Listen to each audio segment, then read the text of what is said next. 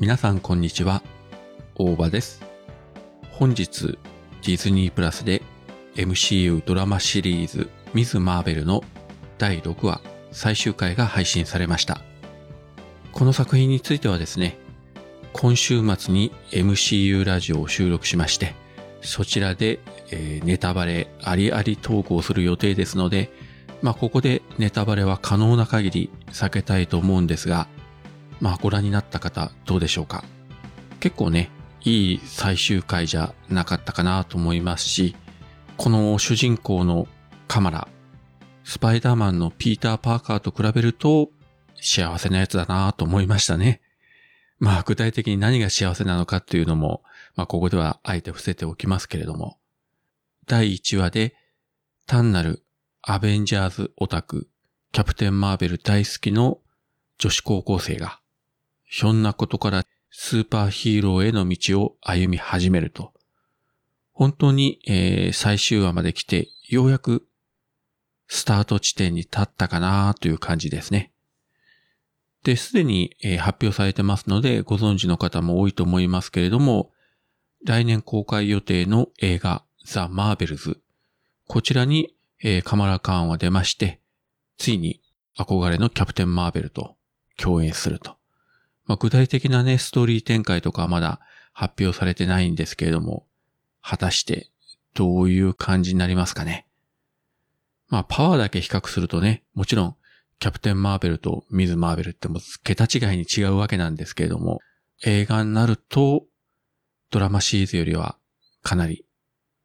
違ったパワーを出してくれるんじゃないかと。まあ、勝手に推測してますけれども、本当に、えー公開が楽しみです。そしてですね、やはりマーベル作品といえばエンディング何かあるんじゃないかと。これはドラマシリーズであっても映画でもそうなんですけれども、何かが起こるんではないかという感じで期待してますし、そう、ラブサンダー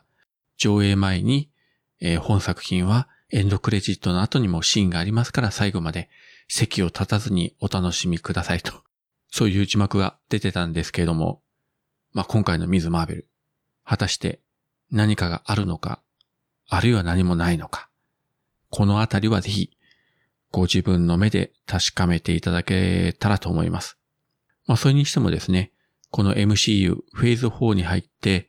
どんどん若いキャラクターたちが登場して活躍するようになってきました。まあ、このミズ・マーベル、カマラ・カーンはもちろん、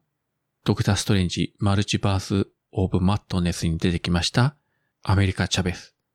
それからドラマのホークアイに出ました、ケイト・ビショップ。まあ、こういったね、本当に若手キャラがどんどん活躍するようになってきますので、この先、いよいよ、まあ、フェーズ4かフェーズ5になるかわかりませんけれども、ヤング・アベンジャーズが本格的に動き出すんじゃないかと思って期待しております。いやー、本当にね、この先も楽しみが多くて、非常に嬉しいんですけれども、何はともあれですね、今回のこのミズ・マーベル全6話、今日ここまで喋ってるだけでも、早くネタバレ投稿したくてたまりませんので、えー今週末気合い入れて MCU ラジオを収録したいと思います。そちらの方も配信されましたら、またお聞きいただければと思います。そういったわけで今回は MCU ドラマシリーズミズ・マーベル最終回を見ての感想をできるだけネタバレなしでお話しさせていただきました。それではまた。